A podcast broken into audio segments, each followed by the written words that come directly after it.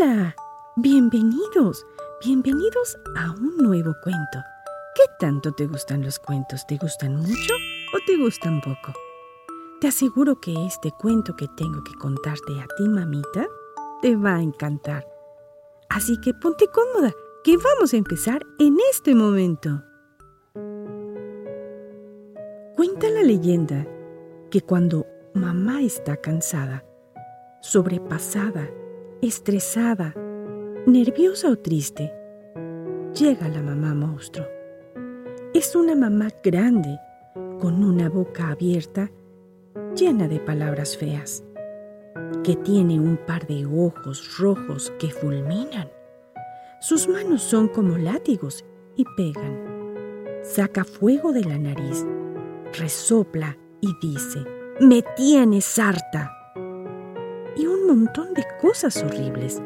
La mamá monstruo posee unos pies peludos con los que arrima como escobas los juguetes del piso. No tolera llantos ni tampoco gritos. Quiere todo a la primera. No carga, no consuela, no acuna ni espera. Solo grita y grita.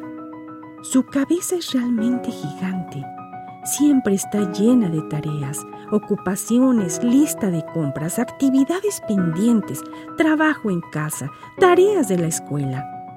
Cuenta la leyenda que nadie la ve si no es un monstruo.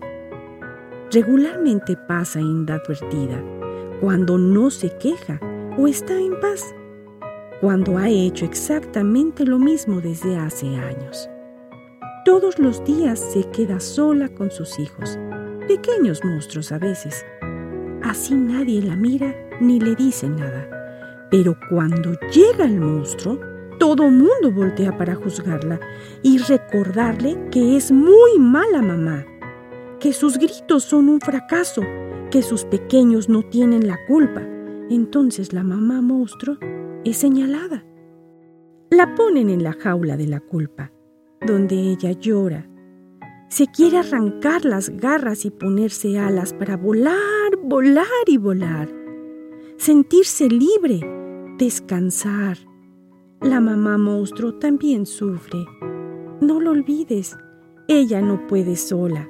Si alguna vez te visita, trata de mirar las huellas que dejó paso atrás. ¿Qué me está faltando decir o qué necesito conectar? Así podrás encontrar para ella una gota de compasión.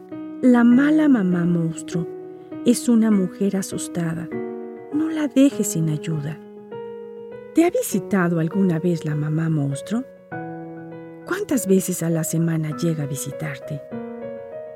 No te sientas triste. Muchas veces esa mamá monstruo solo está dibujada en tu mente. Detrás de ella existe una linda y hermosa mamá que solo se preocupa por ti. Recuerda que mamá monstruo no es tan monstruo.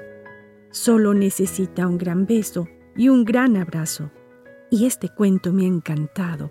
Por eso hoy quiero compartírselos con mucho cariño y respeto para todas las veces que nos convertimos en mamá monstruo. Yo soy Lunita y soy la narradora de cuentos de Lili y su pandilla. Nos encuentras en todas las redes. Así, Lili y su pandilla. Allí los espero. Hasta pronto.